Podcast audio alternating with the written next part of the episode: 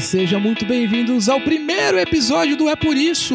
Isso mesmo, eu sou o Samuel Leite e esse é o podcast que explica todos os nossos ICs.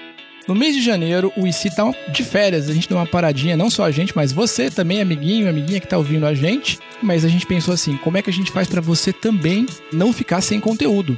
Então a gente resolveu criar esse por isso. E aí como é que funciona esse negócio aqui que a gente bolou? A gente separa os melhores ICs da nossa história, os que vocês mais gostaram, e aí a gente chama alguém especialista, enfim, para explicar pra gente o porquê daquelas coisas.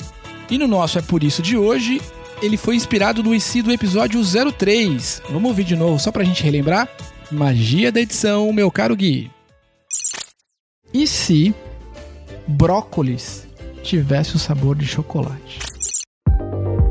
E para explicar por que, que brócolis não tem sabor de chocolate, eu tô aqui com a Nanaka, que ela é especialista em biologia e faz programas de computador para estudar plantas e animais. Bem-vinda, tia Nanaka, tudo bem? Olá, tudo bem? E você? Obrigada por me chamar aqui. Ah, mas é um prazer, porque essa é a dúvida mais existencial da minha vida atualmente. e eu queria muito, até para começar, para explicar aí para os nossos ouvintes, que é a nossa grande dúvida, por que afinal brócolis não tem sabor de chocolate? eu acho engraçado, porque eu gosto muito de brócolis. Mas é claro que eu gosto mais de chocolate, né? É uma combinação perfeita. Uhum. Queria que você contasse aí para os nossos amiguinhos como é que a gente sente os sabores. É, então, isso, na verdade, é, o porquê disso começa há muito, muito tempo atrás. Os primeiros homens e mulheres, na verdade, antes disso, até com os animais, eles já sentiam o gosto das coisas, né? E o brócolis, o que tinha que parecia brócolis, né? Plantas que pareciam brócolis, tinha gosto de brócolis, só que não existia o chocolate, né? Mas existia as coisas que a gente coloca no chocolate, que é açúcar e gordura, né? O chocolate ele é feito com açúcar e leite, que tem gordura, principalmente. É claro que tem o cacau também, né? Que é o que realmente faz ele ser um chocolate, não apenas uma massinha de, de doce. Mas o cacau, na verdade, ele dá mais o cheirinho do chocolate do que o gosto mesmo. O gosto é o açúcar e a gordura. E eu queria que você explicasse pra gente, Ananaka, como é que funciona então essa coisa de sentir os sabores. Então, o sabor de uma comida não é só o gosto, né? O gosto que você sente na sua língua quando encosta na comida, e o sabor é toda a sensação de comer aquela comida que tem muito a ver com o cheiro também. Por isso que eu falei do cheirinho de chocolate. Tanto é que se você tentar tampar o nariz e comer várias coisas diferentes, você vai ver que algumas você nem consegue saber o que é. Porque o cheiro também faz parte do sabor. Mas o açúcar, a gordura, o sal e algumas outras coisas básicas você consegue perceber só com o gosto mesmo.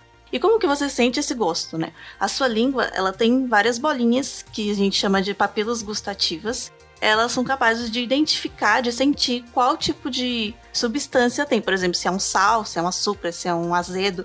E isso funciona porque tem pedacinhos muito pequenininhos das coisas que eles encaixam em uns buraquinhos que tem nessas papilas gustativas. É como se fosse uma chave. Caramba, é tipo um, um Lego?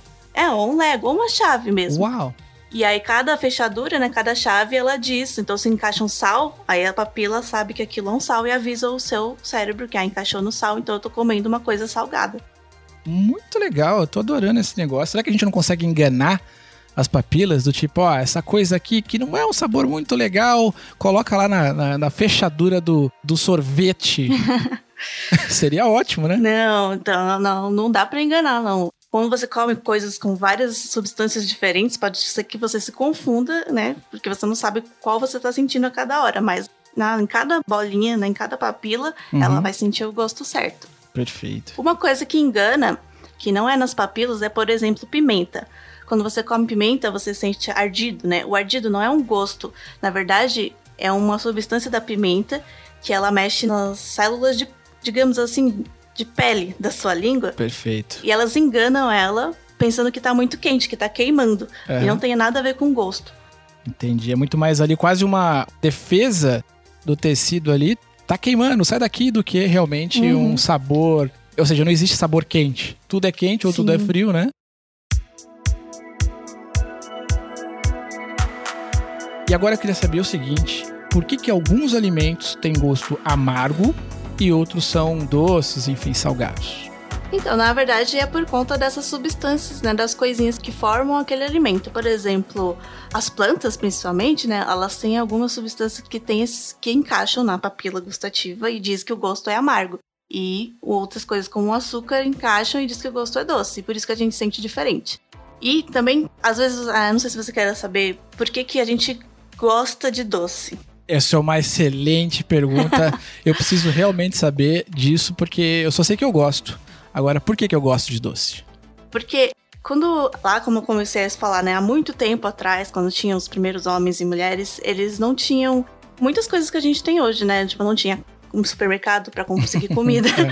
não tinha carro, não tinha bicicleta, então eles tinham que fazer o quê? Passar o dia inteiro andando e correndo atrás de comida, conseguir energia. Eles gastavam muita energia e eles precisavam muito de energia.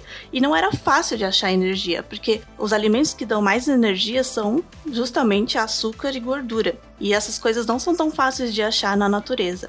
Por isso, quando eles achavam, né, uma fruta, alguma coisa assim com um pouquinho mais doce, ou um, conseguiam caçar um animal depois de gastar muita energia correndo, eles ficavam muito felizes. Por isso a gente aprendeu que o gosto do açúcar e da gordura é algo bom, que é algo que a gente tem que gostar. Só que hoje em dia a gente tem isso muito fácil, né? Em qualquer lugar. Então a gente acabou comendo demais açúcar e gordura e a gente, como o nosso corpo acostumou com isso há muito tempo, uhum. e a gente não consegue mudar o jeito que o nosso corpo funciona tão rápido. Então a gente continua gostando de açúcar e querendo mais do que a gente precisa, porque hoje em dia a gente não gasta tanta energia e também acha fácil. Se eu tivesse aqui com o Bruno e com a Luísa, meus parceiros aqui no, no podcast, eu ia falar, por isso que a gente tem que, depois de comer aquela bala, sair correndo, feito um louco, praticando esporte para natação, porque senão a gente não consegue queimar esse monte de, de coisinhas gostosas dentro da gente. Né? Então é importantíssimo, já que antes o processo era inverso, pelo que eu entendi, né, tia? Que era. Eu precisava correr para caçar, para depois conseguir comer e ter aquela recompensa do, do, sabor gostoso, hoje em dia o sabor gostoso vem na prateleira do supermercado. Então eu tenho que correr depois que eu como, né? Eu Sim. preciso me exercitar depois que eu como. Inverteu, mas as coisas seguem sendo importantes, né? Praticar exercícios e tudo mais, né? Sem esquecer que o brócolis também é importante. é verdade. A gente tá esquecendo dele. Só que ele na natureza é mais fácil de achar do que açúcar. É verdade. Se tivesse um pé de açúcar, ia ser interessante, né? Uma árvore. Então, é, existem nas frutas, né? Só que as frutas, quando a gente vivia no meio da floresta, a gente não plantava ainda, então eram poucas frutas que a gente encontrava. E uma fruta, ela tem energia, sei lá, digamos que uma fruta tem energia para você ficar correndo por um dia. Uhum. Uma barra de chocolate dá para você ficar correndo uma semana. Então, tipo, tem muito mais assim. Isso explica muita coisa, Tia Naná. Quando eu vejo o Bruno depois come um doce, sai querendo bater a cabeça na parede, tanta alegria e tanta é, felicidade. Então, porque realmente ele tá com muita energia ali e é importante queimar essa energia, não é isso? Isso mesmo. Muito bem.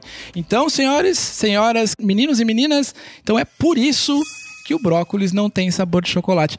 Que pena, né? que pena, adoraria. Mas a gente segue aí na expectativa de ter, como a Luísa mesmo falou no episódio lá anterior, um bis de brócolis. Ia ser incrível. Então fica aí a dica. Fabricantes produzam chocolates, por que não de brócolis? Ia ser sensacional.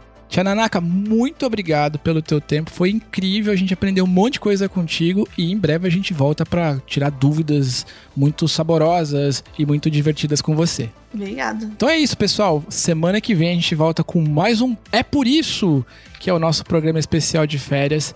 Então não se esqueça, semana que vem tem mais.